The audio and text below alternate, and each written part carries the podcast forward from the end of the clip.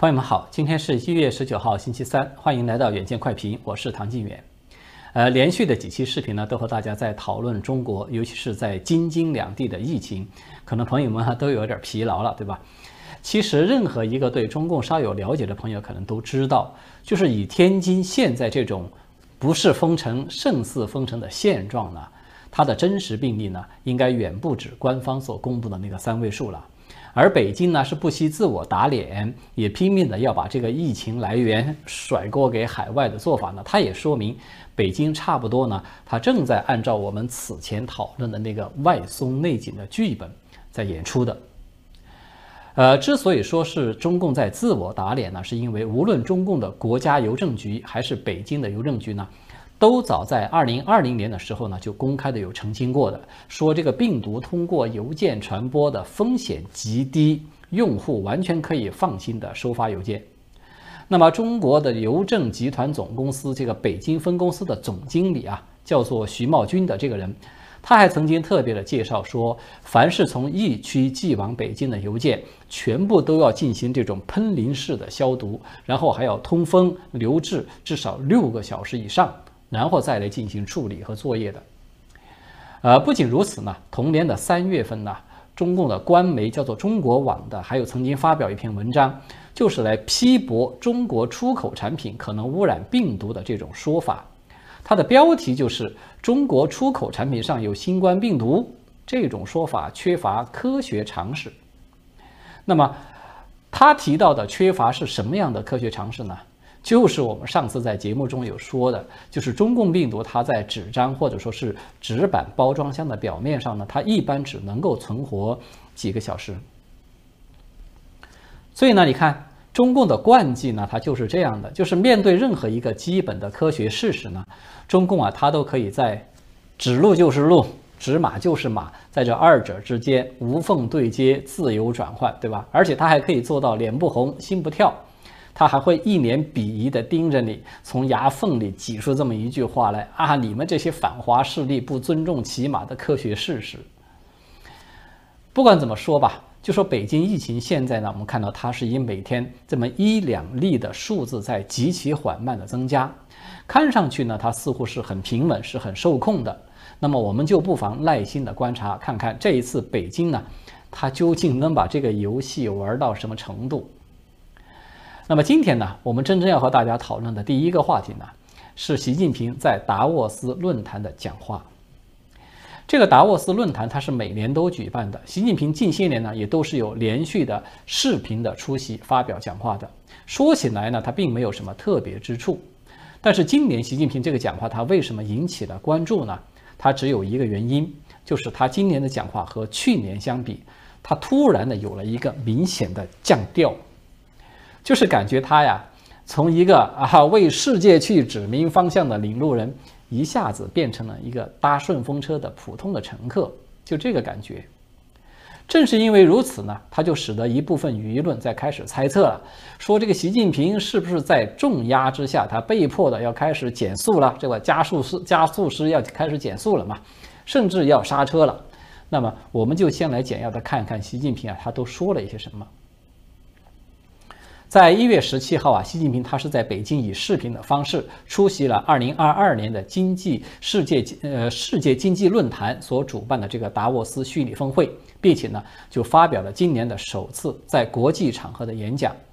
他就声称说，无论国际形势如何的变化呢，中国都将要。高举那个改革开放的旗帜，然后呢，他就强调说要建设开放有序的市场体系，要确保所有企业地位平等、机会平等，欢迎各种资本合法依规的经营，为大陆的发展来发挥一个积极的作用等等。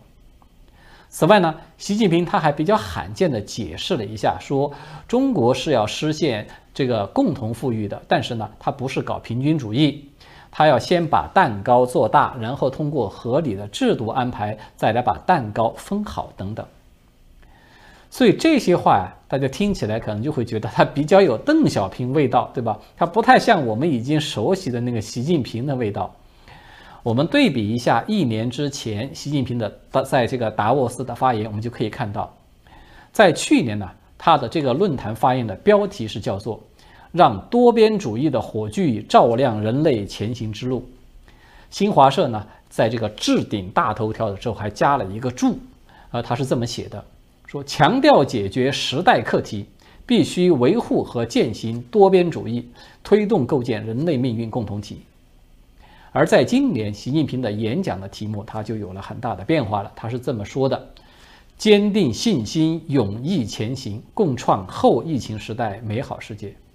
这明显就有点信心不足了。那么新华社呢，也一样的是有放置了这个置顶的大头条，并且也有加了一个注，但是这个气势呢，也是明显的缩水了。他是这样写的。让希望的阳光照亮人类，中国有信心为世界奉献一场简约、安全、精彩的奥运盛会，把脉时代之变，博化人间正道。在去年的讲话中啊，我们可以看到习近平他是以非常高调的一种语气在声称，说要全面的参与，甚至是引领这个全球治理体系的。他还专门用了一大段的篇幅来详细的论述啊，我们要如何的去实现人类命运共同体？几乎呢可以说他就是在公开的向全世界喊话了，就是要大家都做好准备，接受美中平起平坐、共治全球这么一个国际新秩序。但是今年呢，的确是明显不同。习近平呢，他不再提说要由自己来领导解决那个四大时代课题了。人类命运共同体呢，他也只是仅仅例行提到了一次，更多的呢，他是在谈说希望那些主要发达国家要采取负责任的经济政策，以及主要经济体的货币政策不要急刹车或者说急转弯，否则将会产生严重的负面外溢效应，会严重的冲击广大发展中国家等等。所以啊，我们从这些主要的内容看起来呢。尤其是习近平，他大喊说：“啊，要高举改革开放的旗帜，我们欢迎外资，要做大这个蛋糕，再来分蛋糕等等这些表态，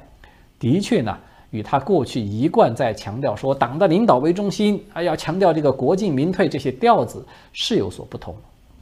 但是，这个是不是就意味着习近平他在左转的路上，他要开始减速啦，要甚至要刹车啦，他又要重新的以这个经济建设为中心了吗？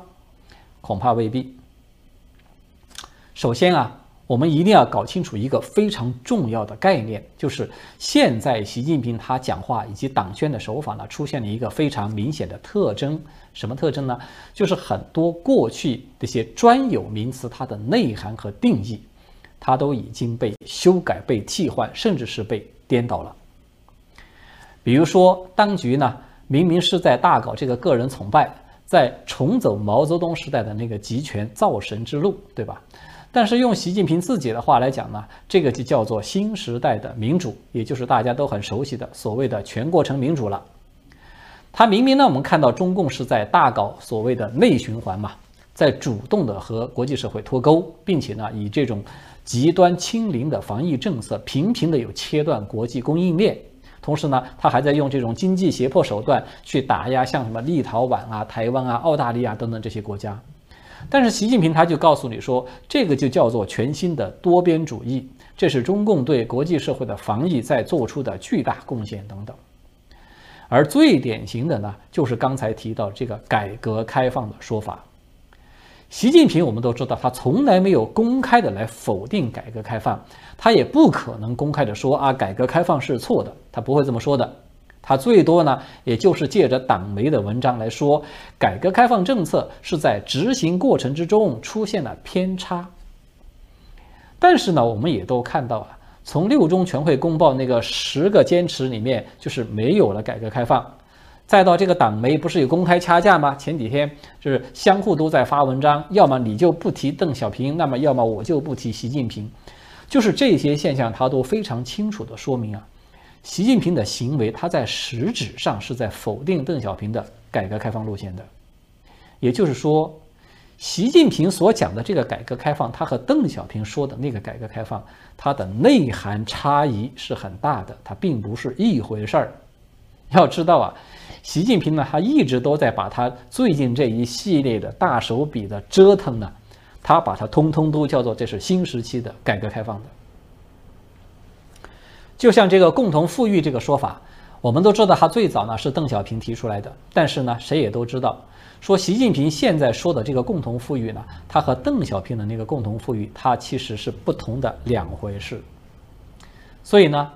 如果说我们仅仅凭借着习近平他提到了改革开放这个话头，我们就认为说习近平啊，他在修正自己十九大以来的政治路线了，他要刹车了，这个很可能啊，他会是一个误判。那么弄清楚了这一点呢，我们再来看看习近平他的原话是怎么说的。他说啊，改革开放永远在路上，然后他就强调要更好的发挥政府作用，要毫不动摇巩固和发展公有制经济，毫不动摇鼓励支持引导非公有制经济发展。所以大家看到了吗？在习近平的概念之中，他认为这个政府其实就是党啊，就说。政府的作用，它发挥的还不够呢。党的这个领导，它还可以有更好发挥的空间呢。他是这个意思。那么，习近平这次讲话，他降调了，那的确是一个事实。但是，这个所谓的降调啊，它其实不过是习近平在去年频频的碰壁之后的一种策略性的调整而已。它的既定方向和目标，它不会变，也不可能变的。那么与此相关的另外一个值得注意的现象呢，是在昨天，也就是一月十八号嘛，它是邓小平南巡足足足三十周年的一个纪念日。那么在过去呢，就是说，凡是有逢五逢十的这个纪念日呢，央级的党媒他都会例行的要发表很多文章来纪念的，并且会反复的去重申啊，改革开放和以经济建设为中心，这是如何的重要等等。但是在昨天呢？中央一级的党媒是罕见的出现了集体的沉默，没有发表纪念邓小平南巡的文章，只有深圳特区报这么一家地方性的报纸，在当天是有发表了一篇由中央党校的教授所写的纪念文章，而就这么一篇文章啊，它也都是大量的引用了这个六中全会刚刚通过的第三份历史决议的内容。说这个新时代的改革开放呢，就是要对改革过程中一些不尽完善的地方要进行改革，要敢于啃硬骨头，要敢于涉险滩，要勇于在更高的层面上做到改革开放。这个与其说是在纪念邓小平南巡，其实还不如说是在借题发挥，在拍习近平的马屁呢。大家要注意啊，在这里他提到的这个更高层面的改革开放，它其实呢就是习近平在这一次达沃斯所说的那个所谓高水平改革开放，它是一回事儿。它的含义呢，在这里他说的非常的清楚，就是说要对此前改革开放不完善的，甚至是出现了偏差的地方去进行改革和纠正。说白了，就是要针对邓小平时代的改革去。改革，这个才是习近平所说的新改革开放的真实含义。所以呢，我们看到现在习近平他又在开始运作新一轮的这个反腐的风潮了。然后呢，他还反复的强调说要自我革命，对吧？在我看来啊，这两个动作我们要是把它合在一起呢，他所说的这个所谓自我革命，只不过呢，就是给那个拨乱反正给穿上了一件。不太刺眼的马甲而已。好的，接下来的时间呢，我们要和大家来聊一聊有关中俄关系的新闻。我们在有关哈萨克斯坦这个黑天鹅事件的节目中呢，已经曾经和大家说过，就说这个事件它的本质呢，其实是中俄之争，它将会直接的影响到双方在中亚地区影响力的一个消长。那么就在前天，也就是一月十七号呢，隶属于官方的俄罗斯卫星通讯社。有发表了一条简短的新闻，呃，讲的呢就是说，俄罗斯的外长拉夫罗夫他对这个记者谈话的时候提到了中俄关系，他就说啊，这种关系呢没有受到任何形式的影响，其发展不取决于我们西方同行的看法，我们没有与中国交好来反对任何人。这个表态他当然就非常的敏感了。以至于呢，大陆的党媒基本上都是保持了沉默，只有像中国评论网和观察者网等等这些个别的非主流的官方媒体，有进行了低调的转载，但是呢，也都没有做任何的评论。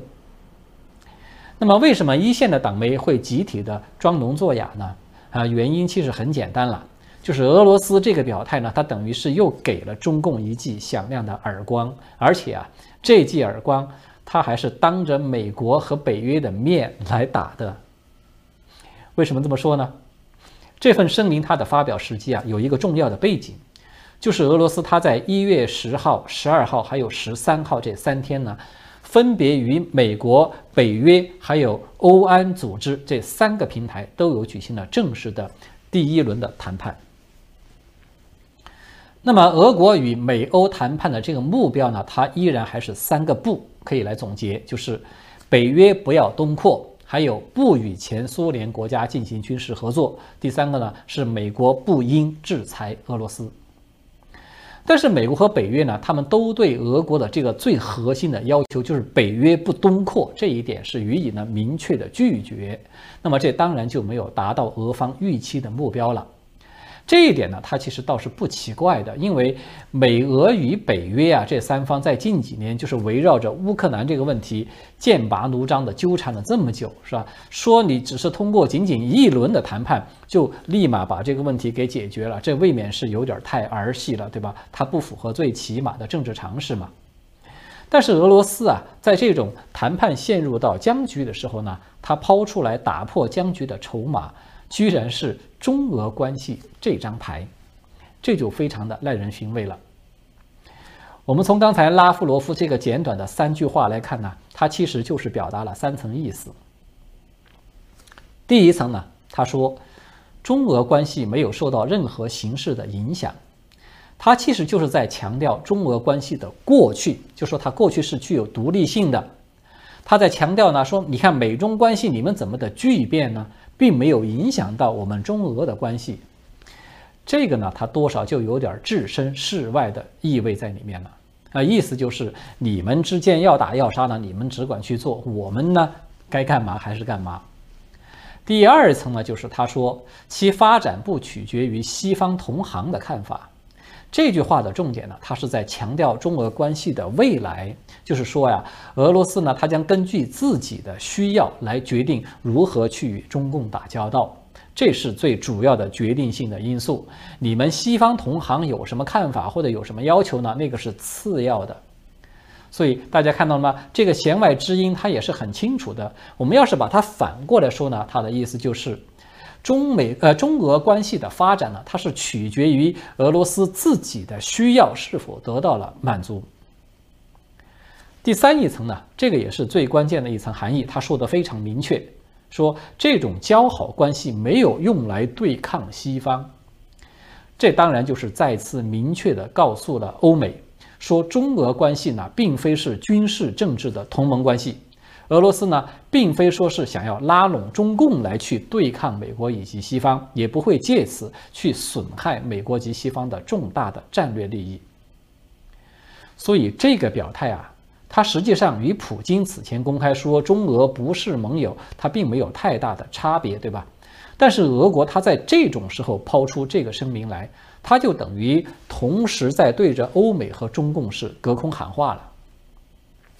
说他是在对着欧美喊话呢，他释放的信号呢，就是说，在后续的重要的谈判中，他要提前的打消欧美这一方的战略的顾虑，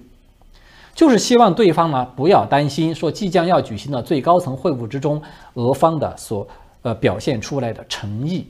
说白了呢，他们就是把这个话挑明了。我们虽然与中共的关系不错，但是呢，我们没有想与你们成为敌人，你们也不要把我们视为敌人。如果说要再往深说一点呢，这个信息呢，它就等于是给欧美交了一个底，就是一旦要是未来出现了某个关键时刻的话，俄国将会保持战略中立，大家心照不宣。说他是在对着中共喊话呢，他释放的信息也很明确，他其实就是在告诉中共，我们的关系呢是独立的，我们不是为了要对抗西方才来和你们交好的，所以呢，你们没有必要老是想把我们绑上反西方的这架战车，你们和西方啊要打要杀，你们去请便，我们不奉陪。为什么普京啊他不怕这样的表态会得罪习近平呢？其实说穿了，这个原因就是两个，一个呢，中共这种要争霸国际社会的战略意图呢，它已经是暴露殆尽了。他们已经把中共把这个西方是得罪到了死地，已经没有了退路了。也就是说呢，中共事实上他已经失去了与俄罗斯翻脸的本钱，他只能够去不求中俄联手，但求美俄不要联手，他只能期望这么一点底线。所以对这一点来说啊，普京可以说是洞若观火的。第二个原因。就是中共呢，现在频频的厚着脸皮，死活都要把这个中俄关系渲染成啊，我们不是盟友，胜似盟友。这个他已经影响到了西方对待普京的态度，